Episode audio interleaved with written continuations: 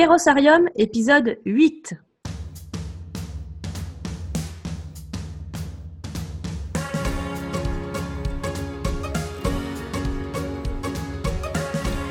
Bonjour et bienvenue au sein de Kérosarium, le podcast qui s'adresse aux responsables d'associations et fondations. Ici, nous partageons des expériences et des bonnes pratiques pour que nos associations déplacent des montagnes. Je m'appelle Claire Ribouillard, je suis la fondatrice de Kérosarium je suis déléguée générale d'association depuis plus de 12 ans. J'ai lancé Kérosarium pour donner un coup de projecteur à la fonction de responsable d'association. Qu'on ait choisi d'en faire son métier en tant qu'équipe permanente, comme c'est le cas pour moi, ou qu'on le fasse bénévolement dans une structure qui n'aurait pas la chance d'avoir une équipe permanente, eh bien, nos organisations, nos domaines et nos impacts sont différents, mais nous partageons les mêmes savoir-faire, nous partageons les mêmes victoires et parfois aussi les mêmes épines dans le pied. J'ai envie de partager ces expériences et ces bonnes pratiques au sein de Kérosarium. Et j'ai envie que Kérosarium soit une, une source d'inspiration pour les responsables d'associations. Pour cela, je vais à votre rencontre. Dans l'épisode d'aujourd'hui, épisode 8, je suis très très heureuse d'accueillir et de vous présenter Soazic Barthélémy, qui est la directrice mais aussi la fondatrice de l'association Empower. Soazic, est-ce que tu es prête pour que nous démarrions notre interview? Absolument. Alors, merci beaucoup pour euh, ta présence euh, aujourd'hui, Soazic, dans, dans Kérosarium. Je suis très, très heureuse de t'accueillir. Quelle est ta météo du jour? Comment ça va? Euh, Météo, j'ai envie de dire d'avion, c'est-à-dire il y a des nuages, mais derrière, il y a, y a un grand soleil. Ah, d'accord. Alors, comme je vous le disais, Soazic est la directrice, mais aussi la fondatrice de l'association Empower.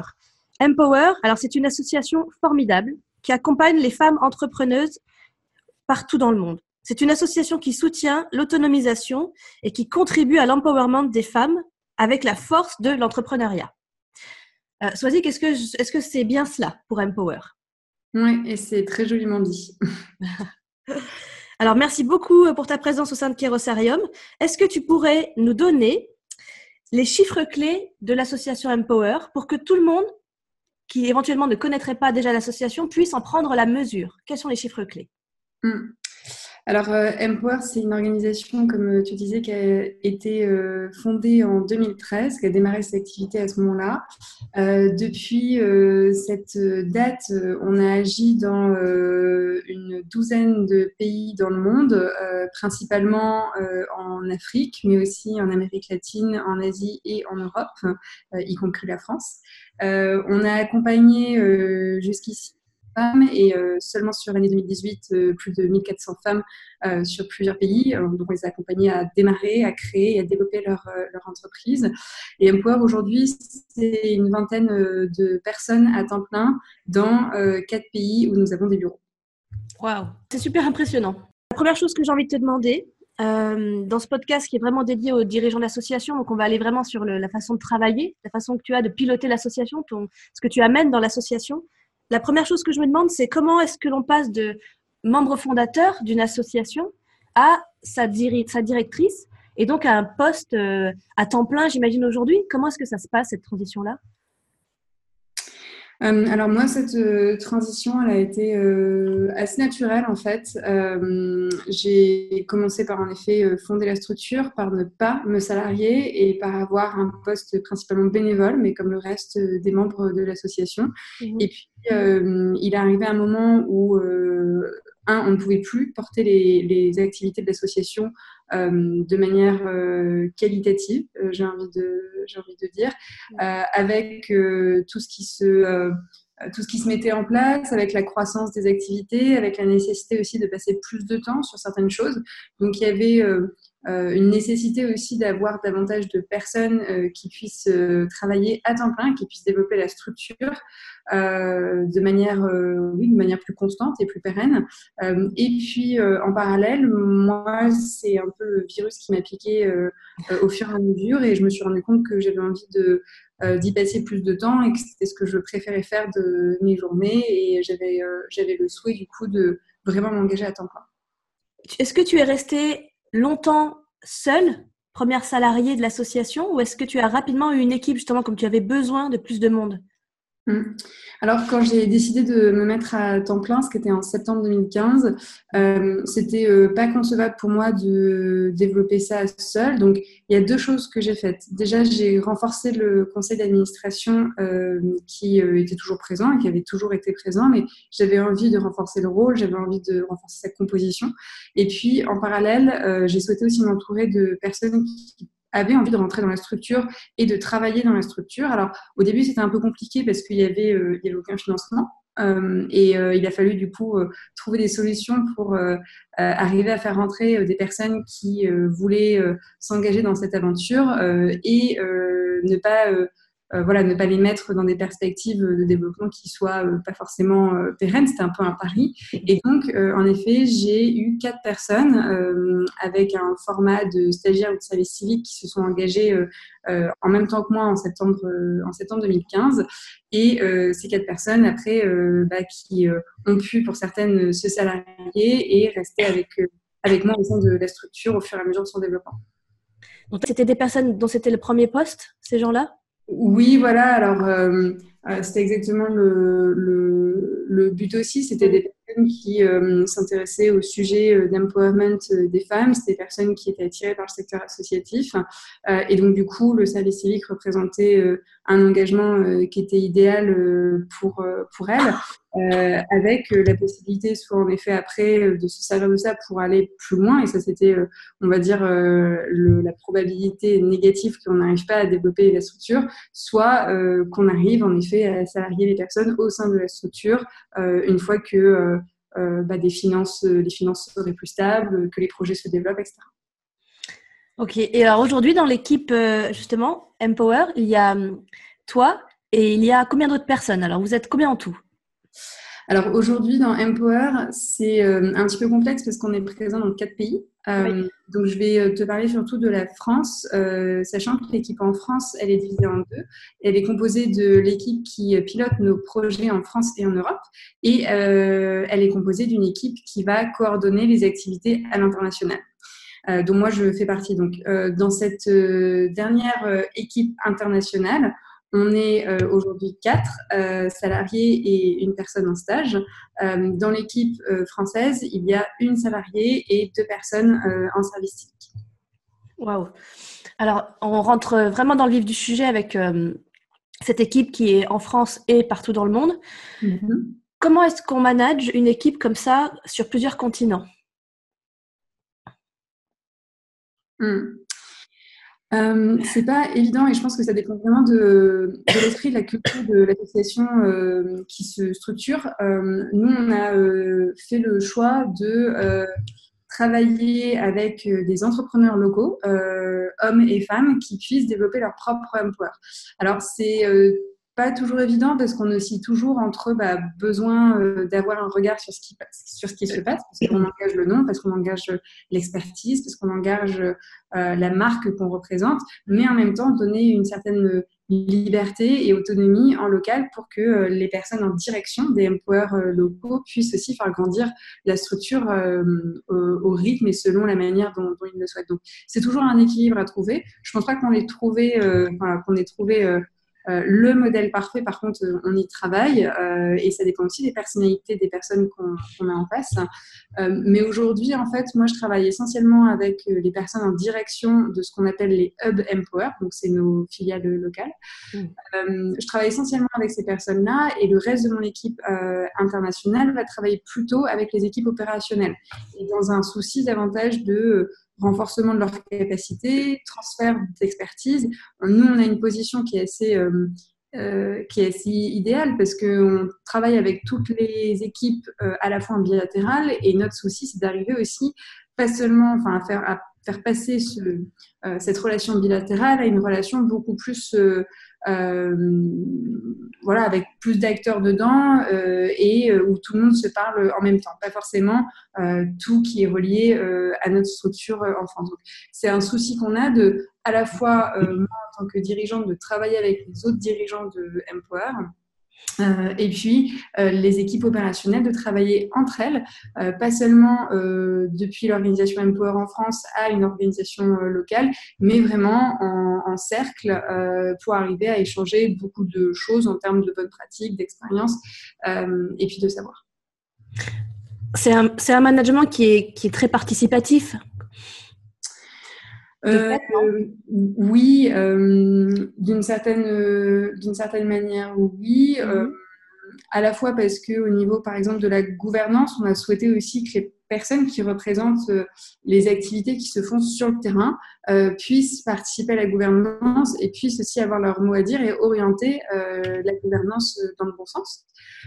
et également parce que je pense qu'on est très à l'écoute de ce qui se fait sur le terrain euh, et on ne sait, enfin moi c'est ce que, ce que je préconise tout le temps, on ne sait pas mieux que les personnes qui rencontrent les difficultés ou qui vivent l'expérience sur le terrain. Donc euh, il y a une nécessité en tout cas d'écoute entre les parties, euh, que ce soit moi pour les directeurs et directrices locaux ou les personnes basées sur le terrain qui peuvent aussi euh, avoir besoin d'un retour d'expérience, d'un retour d'expertise euh, et avoir besoin de conseils tout simplement. Donc, euh, je ne sais pas si le mot participatif se, prête bien. En tout cas, c'est un système où il y a une nécessité, enfin, il y a un, niveau d'écoute qui est absolument nécessaire. Alors, est-ce que, est-ce que, est-ce que cela signifie que les directeurs des hubs, donc comme tu l'as expliqué, qui sont les, les filiales de l'association partout dans le monde, est-ce que mm. ces directeurs de hubs sont aussi adhérents du hub ou est-ce que est-ce que c'est bien cela? Adhérent euh, dans un système associatif, tu veux dire? Oui. Est-ce alors, la, question va être peut-être plus large. Quel est le statut juridique des hubs? Alors en fait, il est double. Euh, les hubs euh, qu'on a créés, alors il, est double et puis il est divers parce qu'on n'a pas forcément appliqué la même recette partout parce que ce n'est pas nécessaire. C'est possible. Mm, mm. Exactement. les systèmes juridiques changent d'un pays à un autre. donc je vais quand même prendre celui qui est le plus courant pour nous. on a à la fois créé une association et une entreprise en local. Euh, dans le cadre de, du, dans le cadre légal euh, possible. Donc, euh, on a de la chance parce que en Afrique de l'Ouest, où on a deux de nos hubs au Niger et en Côte d'Ivoire, c'est le même droit, c'est le droit OADA. et donc, du coup, on n'avait pas forcément réinventé tout entre les deux pays. Mais le choix qu'on a fait, c'est de créer une association qui porte le nom de Empower, donc qui s'appelle Empower Côte d'Ivoire et Empower Niger et à côté de créer une structure euh, commerciale euh, pour plusieurs raisons. À la fois parce qu'on est euh, aujourd'hui sur une démarche de diversification de notre modèle économique, donc avec une nécessité aussi d'avoir une structure appropriée pour porter cette génération de revenus, même si dans une certaine mesure c'était possible de le faire dans le cadre associatif. et à côté, la seconde raison, c'est pour une question tout simplement de pouvoir euh, avoir un lien euh, avec euh, la structure. Il est impossible de, de, créer une filiale associative au sein d'une autre association, tandis qu'une association française peut détenir des parts d'une société. Donc aujourd'hui, Empower en France, l'association de 1901, est le principal actionnaire des sociétés commerciales en Afrique. D'accord. Et dans ces sociétés commerciales euh, euh, en Afrique, dans, dans à l'étranger, est-ce que l'association locale aussi qui a été créée est aussi actionnaire de la, de la société commerciale? Non, aujourd'hui non. Euh, c'est une excellente idée et on a aussi pensé pouvoir laisser de la place aux entrepreneurs locaux pour qu'ils puissent éventuellement prendre des parts parce que l'esprit entrepreneurial est quelque chose de très important et c'est vrai qu'aujourd'hui il y a il euh, y, y, a un questionnement hein, partout, pas seulement sur la manière dont euh, un entrepreneur ou une entrepreneur qui va euh, prendre des risques, qui va passer du temps, qui voilà, je, je, différencie toujours la partie dirigeant, qui est une fonction, et la partie entrepreneur, qui est une posture aussi, je pense, et, et un autre niveau de, de, de, prise de risque. Donc, je pense qu'en tant qu'entrepreneur, il y a toujours une question de bah, comment est-ce que ça se passe, si ça marche, si ça ne marche pas, et comment est-ce qu'on arrive en effet à, par rapport au risque qu'on met, par rapport à l'énergie qu'on met, par rapport à, aux petits bouts d'âme, de, tri et de cœur qu'on met dans la structure, comment est-ce qu'on peut arriver à lier ça au développement entrepreneurial de la structure? Et, aujourd'hui, c'est quelque chose qui est remonté et qu'on va essayer de, de faire évoluer, c'est de pouvoir aussi laisser un peu de place à la fois aux dirigeants, mais pourquoi pas aussi aux salariés, euh, dans la mesure où il y a une société commerciale qui peut appuyer euh, le développement de, l'organisation, euh, de, voilà, de leur laisser la place pour qu'ils prennent en effet une participation dans la société commerciale. Ok. Ok, ok, c'est très clair. Alors, tu parlais de modèle économique. Je te propose de continuer sur, sur ce point-là qui est extrêmement, qui est vraiment capital pour toute association, de trouver son modèle économique. Mm. Le modèle économique d'Empower, comment est-ce que tu, tu, le décrirais? Qu'est-ce que tu peux nous en, nous en dire? Euh, alors, je pense qu'il y a deux choses. Il y a le modèle économique actuel et il y a le modèle économique euh, vers lequel on souhaite aller, enfin, le, modèle économique souhaité. Euh, donc, je vais commencer peut-être par le modèle économique souhaité.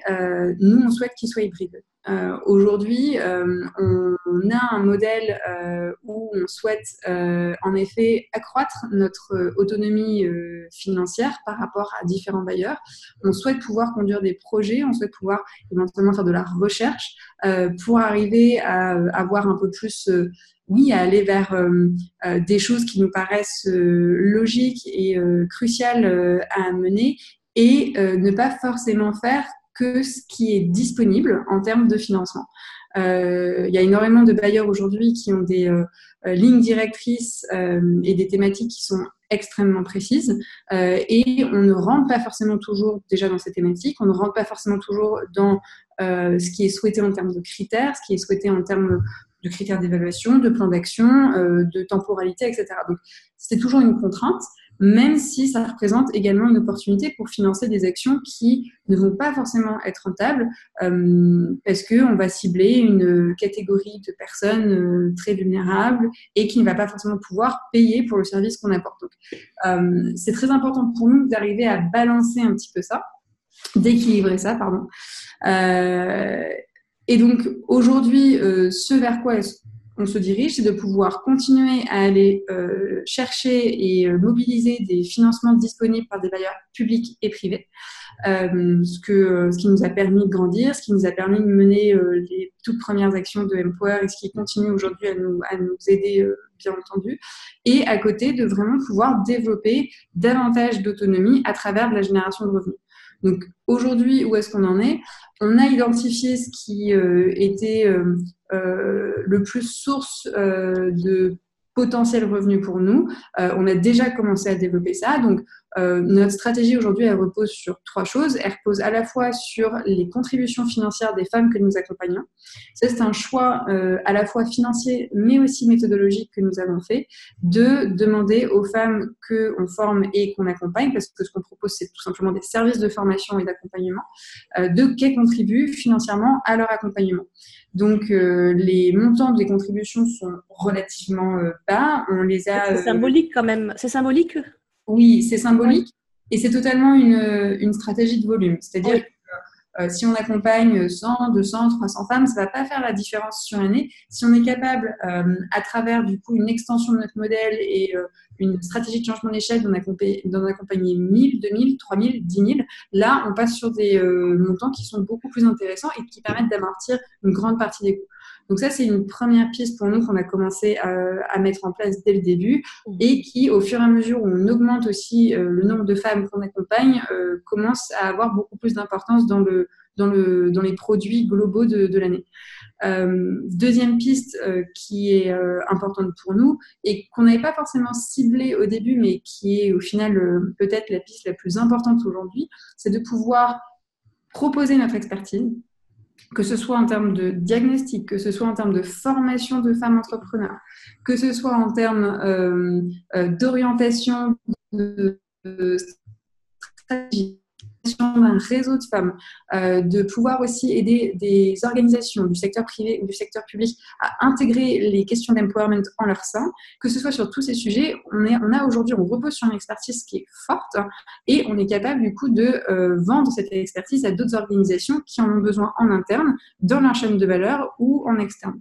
Et donc aujourd'hui, euh, on a identifié cette piste qui est très importante parce qu'au final, c'est une piste qui nous permettrait de mieux financer les actions qu'on porte euh, nous-mêmes auprès de femmes entrepreneurs. Et par ailleurs, c'est une piste également qui est très importante pour nous parce que ça nous permet de diffuser beaucoup plus largement notre impact en fait. On est capable d'accompagner des femmes entrepreneurs, mais en parallèle, on est aussi capable d'accompagner des organisations qui vont avoir un impact sur des femmes. Ça, c'est la deuxième piste. La troisième piste, elle est euh, euh, parce qu'elle dépend vraiment euh, du modèle économique euh, imaginé par le porteur ou la porteuse de projet en local. Ça peut très bien être, euh, comme c'est le cas en Côte d'Ivoire ou au Niger, d'avoir une infrastructure parce qu'il est nécessaire de pouvoir apporter, un, de pouvoir proposer un lieu à des femmes pour qu'elles se rencontrent, pour qu'elles aillent vers ce lieu pour trouver des informations, aller chercher du soutien, etc. Et donc, à travers ces lieux, de pouvoir commercialiser en fait tout simplement, par exemple, de la location d'espace organiser des événements avec une contribution un peu plus forte pour euh, arriver à financer d'autres événements qui vont être gratuits. Donc, ça dépend vraiment du modèle euh, euh, et de, ce qui est possible à faire en local.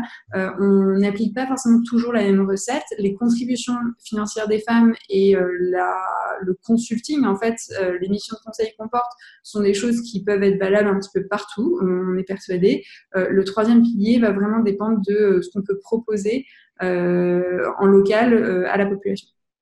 Ok. Ok, bah super. Alors, tu, parlais de. Euh, là, tu me présentais le modèle économique vers lequel tu, vous, vous tendez et qui est ton objectif. Mm. Ça veut dire que il va falloir vendre un peu plus les services et de d'Empower. Est-ce que tu as imaginé que cette nouvelle mission de devoir peut-être plus commercialisé Est-ce que ça s'intégrera facilement avec l'équipe qui est en place, qui est celle du début et qui, parfois est même celle du début? Ou est-ce que tu envisages un, un, accompagnement au changement pour les équipes d'Empower? Est-ce qu'au contraire, ça va être facile? Là, tu vas avoir un nouveau métier de commercialiser des services. Mm. Comment tu l'envisages pour, pour l'équipe? Euh, c'est une très bonne question parce que, alors, on a commencé à le faire et tu vois, l'année dernière, euh, 20% de notre budget global était euh, soutenu par euh, cette génération de revenus, ce qui est plutôt positif parce qu'on super. Euh, Aujourd'hui, il est nécessaire qu'on augmente ça et en effet, ça demande, euh, je pense, de comment dire, de, de, rendre flexible un petit peu la manière de travailler et puis d'apporter de nouveaux outils. Je pense qu'en termes de culture, au sein de l'équipe et des équipes, j'ai envie de dire, il n'y a pas forcément de d'appréhension par rapport au fait de vendre ou de commercialiser ce qu'on fait. Euh, parce qu'il y a une compréhension que en fait c'est pas un, un, un, mot. Euh... C'est pas un gros mot. c'est pas un gros mot. Euh, que au final nous on a remarqué et ça fait partie de notre proposition de valeur que tout ce qui a été, enfin tout, j'exagère un peu, mais en tout cas une grande partie de ce qui a été apporté aux femmes de manière gratuite a, a été beaucoup sous un modèle euh, d'assistanat et, et, de euh, et en fait qui ne leur permettait pas de prendre conscience que c'est elles qui étaient aux manettes, c'est elles qui pouvaient décider et que si elles achètent, parce que même si elles achètent avec 50 euh, centimes d'euros, hein, c'est les prix qu'on pratique en Afrique, mais même si elles achètent avec 50 centimes d'euros un service, elles sont en mesure d'exiger un, un, résultat et un résultat de qualité. Et donc nous, ça nous met dans une posture qui est totalement différente. On se soucie euh, énormément de l'impact et je pense que c'est là où c'est un petit peu plus compliqué pour nous, c'est qu'on travaille quand même avec des équipes réduites euh, et les équipes, elles peuvent pas tout faire. Et c'est vrai qu'aujourd'hui, on a euh, un double enjeu, c'est qu'on souhaite euh, continuer à mesurer euh, l'impact comme ce qu'on fait aujourd'hui pour voir en effet euh, à la fois ben, qu'est-ce qui marche, mais aussi qu'est-ce qui pêche, euh, où est-ce qu'il faut qu'on mette davantage d'efforts, où est-ce qu'il faut qu'on accompagne mieux les femmes, et quels sont les résultats en fait, euh, qu'est-ce qu'on produit en termes de changement positif ou négatif dans la vie des femmes qu'on accompagne?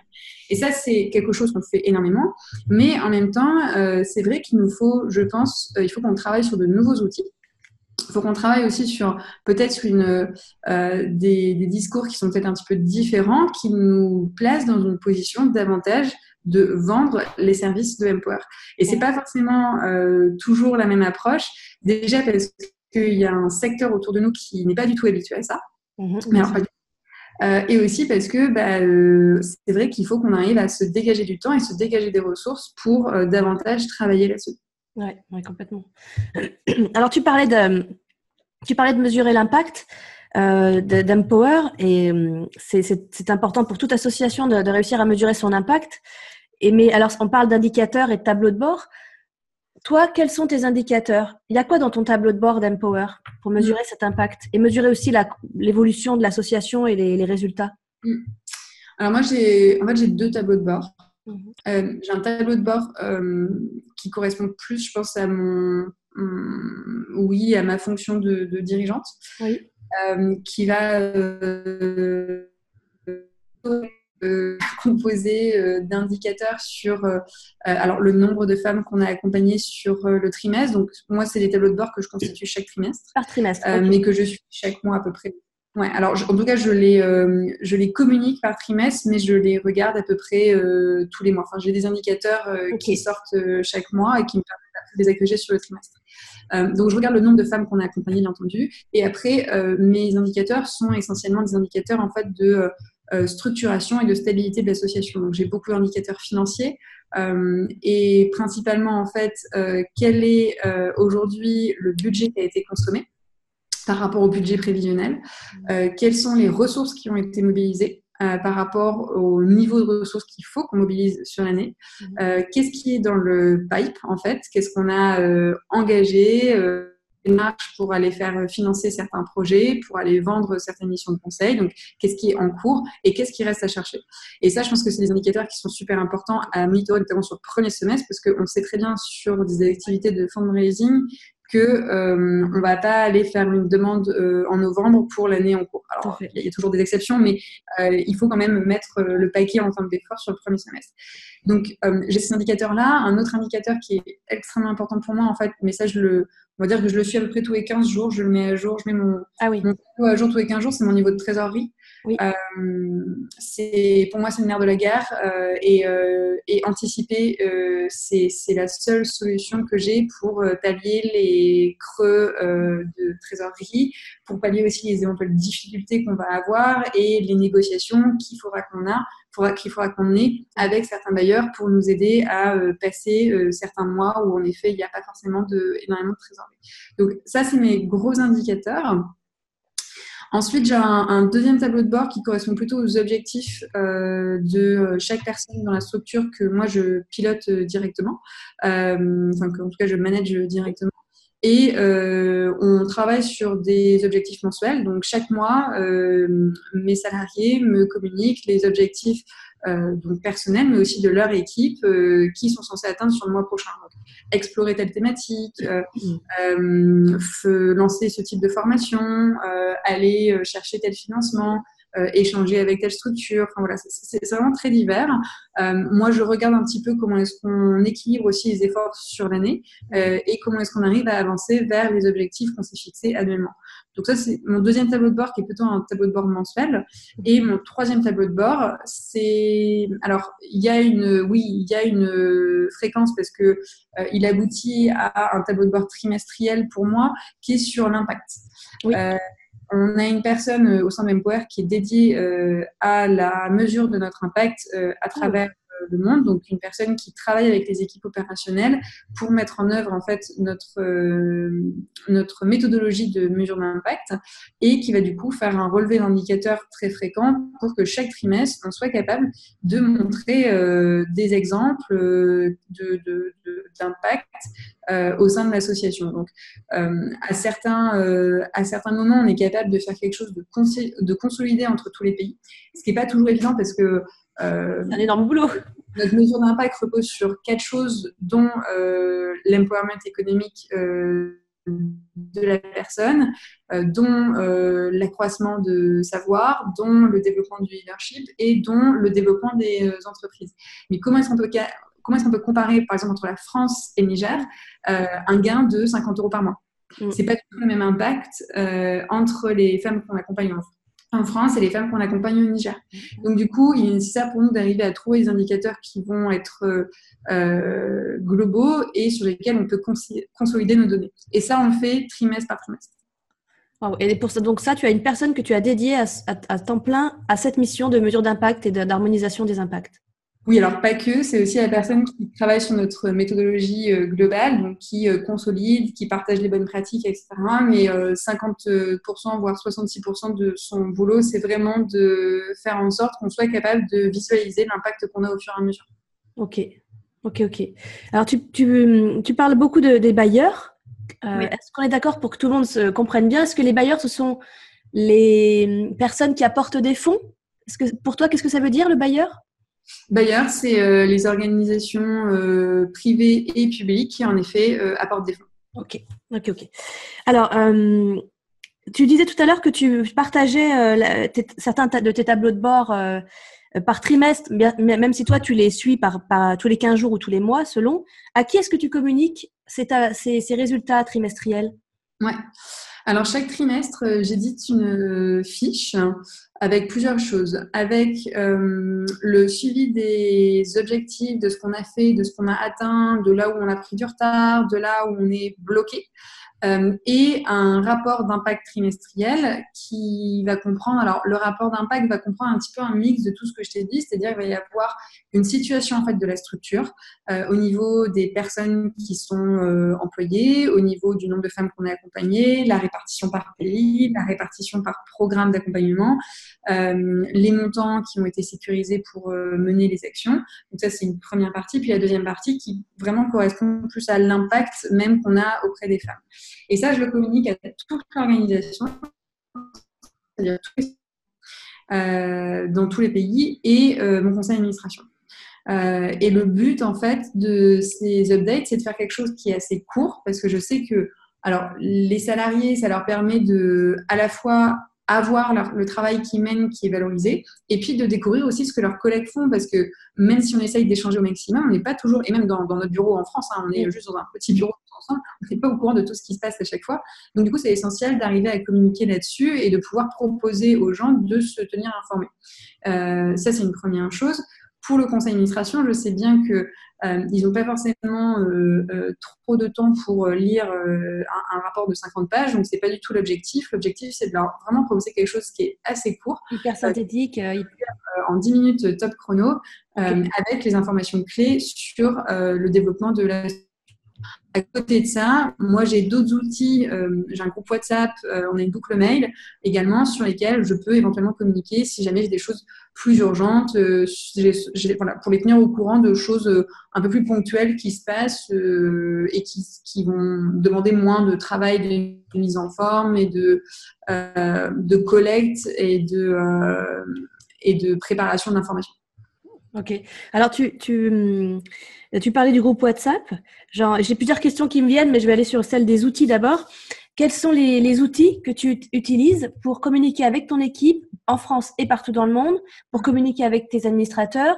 Euh, Quels sont les outils que tu utilises aussi toi dans ta gestion? Est-ce qu'il y a des choses qui te font gagner du temps, que tu trouves qui, fonctionnent bien, comme WhatsApp par exemple? Euh, Alors, avec les équipes, on utilise Slack. Ah euh, et euh, je trouve que c'est vraiment pas mal. Euh, déjà parce que, un, on est capable de vraiment thématiser les discussions qu'on a et de pas tout mettre dans un mail avec 12 000 sujets. ça réduit aussi considérablement les échanges de mails et et on va dire oui, les discussions un peu parasites euh, où euh, ben, euh, on va te mettre dans l'échange alors que tu n'as pas du tout besoin d'être dans l'échange.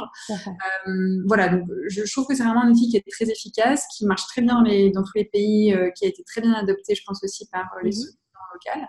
Donc là, tu as pris un abonnement pro hein, pour Slack Non, non, non, je crois pas. Non, non, un, un abonnement gratuit? Je savais même pas qu'il y avait un abonnement pro. Donc, ouais, tu, peux, tu, peux, payer, ouais. ok, bah super.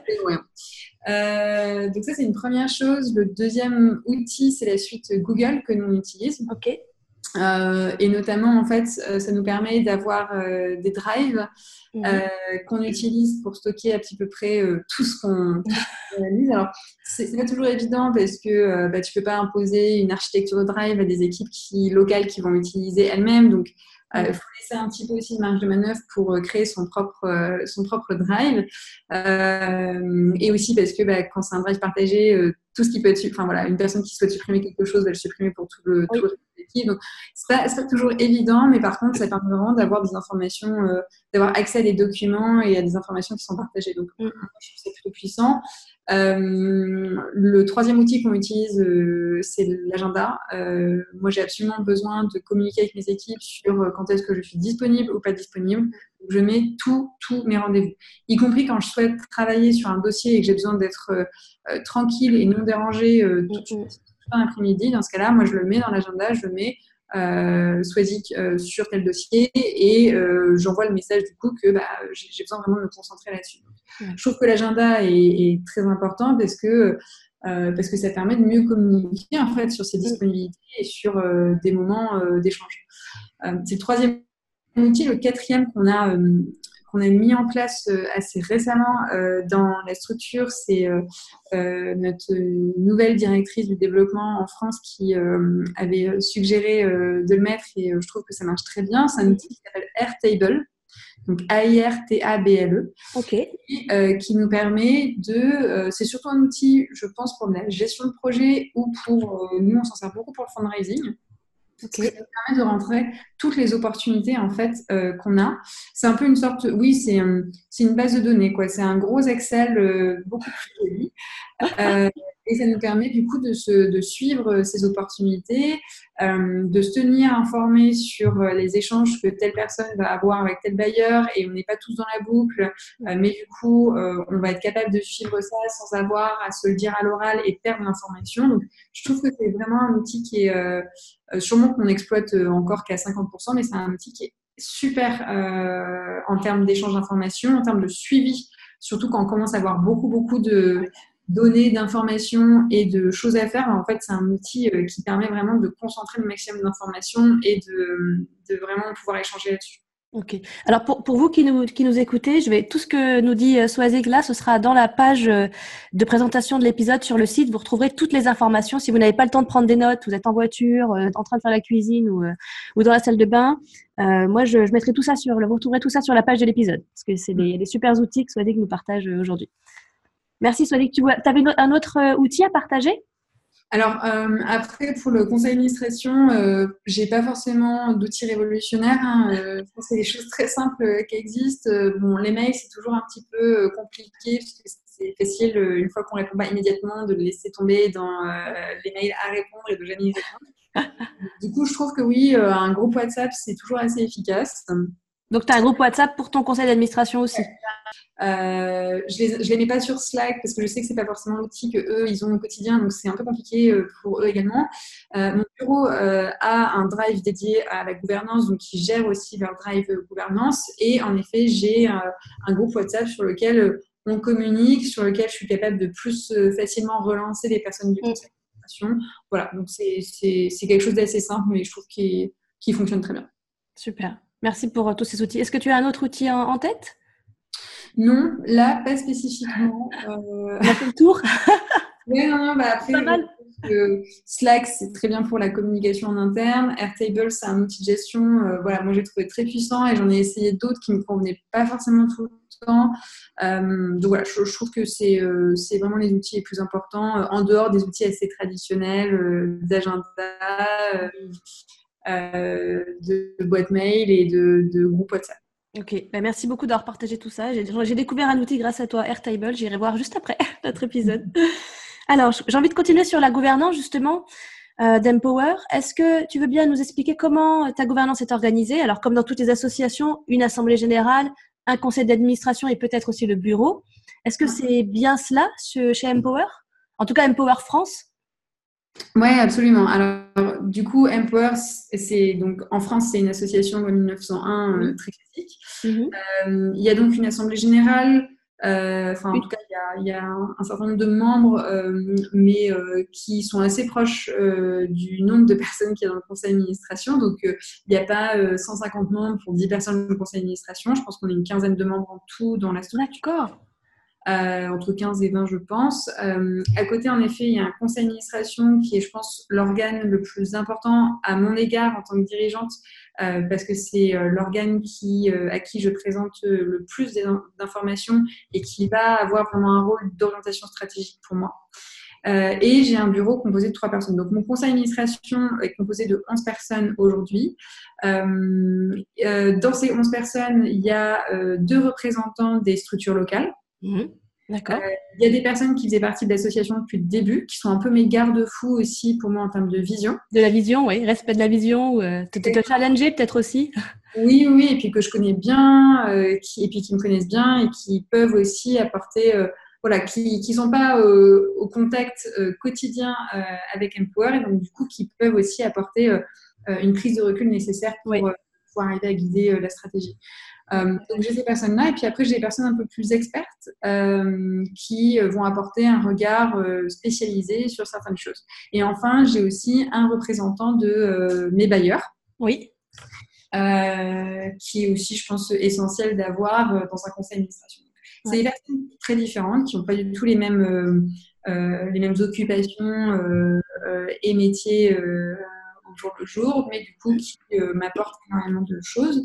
Euh, et dans mon bureau, j'ai euh, le classique triptyque président, secrétaire général, trésorier, avec qui je travaille tous les mois. D'accord. Ok. Alors, ton, ton, bureau, tu vous réunissez tous les mois, ça c'est ce que tu viens de nous expliquer. Est-ce que ce sont des, c'est en ligne? Vous n'êtes pas toujours en présentiel sur Paris, comme il y a plusieurs personnes de partout? Tout mon bureau est sur Paris, donc si c'est un ah. présentiel euh, tous les mois, alors euh, modulo, bien entendu, euh, les congés, les indisponibilités de, bien sûr. personnes. Mais si, si, je me réunis avec le bureau chaque mois. Ok réunion mensuelle. En fait, j'ai une réunion mensuelle avec tout le bureau euh, pendant lequel euh, je les tiens au courant de ce qui se passe. Et en fait, on apporte surtout les points problématiques. Mm, mm. c'est un sas pour moi de décompression, alors euh, pas personnel, mais vraiment où je suis capable de dire voilà, j'ai identifié telle problématique. Mm. Aujourd'hui, on fait face à tel enjeu. je ne sais pas forcément comment, par quel bout le prendre ou comment l'aborder. J'ai essayé ça, j'ai essayé ceci. Qu'est-ce qu'on fait? Et elles sont capables aussi de m'apporter un éclairage. On, fait ça. On parle après aussi beaucoup de comment est-ce qu'on va animer la gouvernance ensemble. Euh, on parle des préparations des prochains conseils d'administration. Euh, voilà, on parle de différents. C'est assez naturel. Euh, on se prépare. J'ai aussi un groupe WhatsApp juste pour mon bureau. On mhm. prépare un petit ordre du jour en amont. Et c'est vrai que la fréquence mensuelle est assez bien parce que j'ai pas j'ai pas quatre mois d'activité à résumer. je suis capable de le résumer beaucoup plus rapidement. moi aussi, je trouve que le, par mois, le bureau, ça, permet d'être toujours super réactif au niveau de l'opérationnel de l'association. Absolument, ouais, par mois. Mm. Donc, j'ai cet échange-là. J'ai un autre échange avec ma trésorière seulement chaque mois euh, pour tenir la comptabilité, pour vérifier qu'on euh, n'est pas en train de faire n'importe quoi et pour euh, préparer aussi le reporting financier à venir pour les conseils d'administration. Donc, j'ai ces deux réunions mensuelles. À côté, mon conseil d'administration, il se réunit quatre fois euh, par an. Une fois en conseil d'administration, donc une fois au milieu de l'année et une fois à la fin de l'année, assez classiquement. Et les mhm. deux fois, en fait, c'est euh, un format qu'on a souhaité mettre en place euh, pour permettre aux membres du conseil d'administration de travailler de manière un peu plus concrète sur des enjeux opérationnels ou stratégiques, mais qui sont en lien avec l'équipe à temps plein. en fait, on identifie chaque année deux, trois, quatre chantiers, qu'on appelle des chantiers, euh, des chantiers stratégiques sur, euh, par exemple, là, cette année, on a identifié un sujet sur le digital. Mhm. Euh, on identifie, bien entendu, à peu près chaque année un enjeu, un chantier sur les questions économiques, en le spécialisant un petit peu. voilà, donc il y a plusieurs chantiers de, comme ça qu'on identifie au fur et à mesure. Et donc, du coup, ce qu'on fait, c'est qu'on nomme quelqu'un en interne dans l'équipe opérationnelle pour porter ce chantier. Donc, généralement, euh, l'objectif, c'est que ce soit euh, toute personne sauf moi, bien entendu. Et euh, une, une, personne au sein du conseil d'administration et, si possible, pas un membre du bureau pour aussi mieux impliquer les gens du conseil d'administration. mieux équilibrer. En chef de file, côté gouvernance du chantier. Et le but, c'est vraiment d'arriver à se réunir à deux, trois reprises sur l'année pour euh, arriver à réfléchir ensemble aux enjeux, à réfléchir ensemble aux pistes à mener. Et en fait, ces chantiers, ils ont surtout pour fonction d'approfondir notre réflexion. Euh, l'équipe opérationnelle, j'entends, d'approfondir la réflexion de cette équipe sur ces enjeux-là. Et c'est des moments qui sont assez importants, qui permettent aussi, je pense, au conseil d'administration d'avoir une participation extrêmement concrète au sein de l'organisation. Je, me demandais si ces conseils d'administration euh, qui permettent de travailler sur les chantiers, est-ce qu'il dure plus longtemps pour qu'il y ait un, travail en, en, atelier fait pendant la réunion ou est-ce que le principe, c'est quand même de travailler en dehors des conseils d'administration? Les deux. Euh, alors, je vais donner l'exemple de cette année. Donc, il y aura un conseil d'administration final à la fin de l'année qui va surtout être dédié à euh, faire le bilan de l'année et imaginer les perspectives de l'année suivante. Euh, avant ça, on va avoir une première réunion de chantier pour vraiment cadrer les contextes des chantiers en avril, je crois. puis un conseil d'administration slash chantier durant l'été enfin à horizon euh, été, euh, et qui va être un peu spécial parce qu'on va faire venir, euh, ça va être une sorte de gros séminaire international, on va faire venir pas mal de nos équipes internationales ici en France pour travailler en présentiel avec les équipes, mais aussi pouvoir impliquer le conseil d'administration. Donc il y aura ce deuxième chantier qui aura lieu euh, à ce moment-là. Euh, et l'objectif, c'est de pouvoir profiter de réunir toutes ces personnes pour faire un conseil d'administration, bien entendu, et pour faire un moment chantier. Donc ça, c'est euh, le deuxième. Et le troisième, c'est à horizon automne, donc octobre par là, pour faire un troisième point sur les chantiers. et donc, du coup, plutôt clôturer le sujet chantier.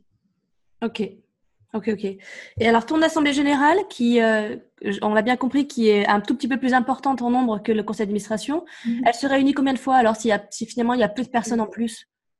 Une fois, et c'est toujours un enjeu pour nous parce que l'objectif, c'est pas de répéter ce qui s'est dit en conseil d'administration. Il y a très peu de personnes en plus, donc on est en train de réfléchir comment est-ce qu'on peut mieux euh, arranger les deux.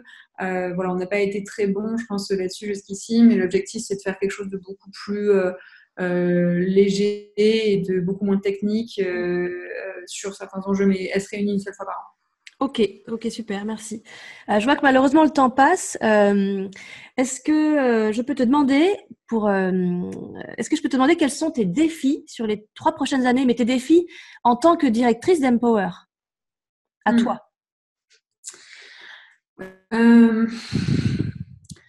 là, j'en ai trois en tête. Le premier, c'est euh, d'arriver à... Euh, voilà, j'ai commencé, il n'y avait rien dans Empower. Enfin, il n'y avait rien. Il n'y avait pas de, Il y avait des activités, mais il n'y avait rien de structuré. Euh, il n'y avait pas du tout de coûts. C'était très flexible, entre guillemets, très simple à gérer parce que on ne peut que créer. Donc, c'est que de, de, la création et du développement à un stade où il y avait vraiment quasiment rien avant. Euh, aujourd'hui, on est sur une structure qui est totalement différente. Euh, avec euh, des, un niveau de charge typiquement qui n'est pas forcément toujours compressible. Oui. J'ai des employés, il y a des charges fixes maintenant. il y a un loyer, enfin voilà, il y a des choses qui n'existaient pas du tout avant quand on démarrait. Et ça, je pense que c'est un véritable enjeu d'arriver à pérenniser cette structure et de ne pas avoir quelque chose qui est trop fluctuant. Mmh. ça, c'est un premier challenge qui m'occupe beaucoup. Euh, mon deuxième challenge aujourd'hui, c'est d'arriver à faire grandir euh, l'équipe et notamment euh, d'arriver à intégrer des personnes peut-être avec plus de seniorité, donc qui ont plus d'expérience, qui ont vu d'autres choses, et de les intégrer et d'arriver à faire entrer du coup leur innovation, parce qu'ils peuvent apporter l'innovant, et en même temps d'arriver à garder ce qui a été fait et ce qui fait la valeur ajoutée de Empower, ce qui fait l'unicité de l'équipe, etc. Donc d'arriver à agrandir l'équipe à de nouveaux membres et nouvelles membres, euh, de pouvoir intégrer leurs euh, leur, euh, leur nouveautés en tant que personne et aussi par rapport à ce qu'elles apportent, tout en, tout en gardant quelque chose de continu. Et ça, je pense que c'est un véritable enjeu aujourd'hui qu'on a de, de pouvoir aussi, c'est ce qui va nous permettre d'aller beaucoup plus loin. Euh, donc ça, c'est, je pense, le deuxième enjeu. Et mon troisième enjeu, c'est que moi, j'ai toujours rêvé d'avoir un réseau euh, global avec euh, des dizaines de Empower partout dans le monde. Ah. Et ça, c'est voilà, c'est, je, je, ça me paraissait super simple au début et super. Je, ne voyais pas du tout les, les difficultés qui pouvaient se dresser sur mon chemin. Je, je, me suis pris quelques portes depuis, donc je vois à peu près ce qu'on arrive à gérer comme problématique. Et voilà, c'est, c'est mon enjeu aujourd'hui. Je pense d'arriver à, à, oui, à développer la structure beaucoup plus globalement. Et j'ajouterai du coup un quatrième enjeu, je sais que j'ai dit mhm. trois, mais je pense que c'est moi aussi de faire évoluer mon rôle euh, et de, de, voir où est-ce que j'ai envie de me positionner. Je pense qu'on ne peut pas être bon partout. Euh, moi, j'aime beaucoup créer. Mhm. Euh, j'ai adoré les deux premières années, deux premières années et demie où il y avait énormément de choses à créer. tout à monter, tout à construire. Exactement. Là, je suis dans un autre rôle euh, qui me plaît euh, également, mais je sais qu'il y a un aspect de création qui, euh, est plus important pour moi. Et si je souhaite rester au sein de Empower, j'ai besoin aussi de pouvoir nourrir cette partie-là. Donc voilà, je, pense qu'il y a une question d'évolution de mon rôle également qui est un enjeu qui, qui, va être de plus en plus aussi important. Ok. Et est-ce que toi-même, tu as un un mentor, un ou une mentor ou un mastermind group, tu sais, un groupe de pairs qui te permet d'échanger tous les mois pour partager toi aussi tes épines dans le pied. Est-ce que tu as ce genre d'accompagnement toi aussi en tant que directrice? Mmh. euh, J'ai pas un groupe, euh, j'ai plusieurs personnes que je vois individuellement euh, mmh. et, euh, en effet, soit des personnes dirigeantes, voilà, c'est pareil, c'est un peu le côté sas de décompression. Hein. Mmh. on partage une et on partage ce qu'on peut faire.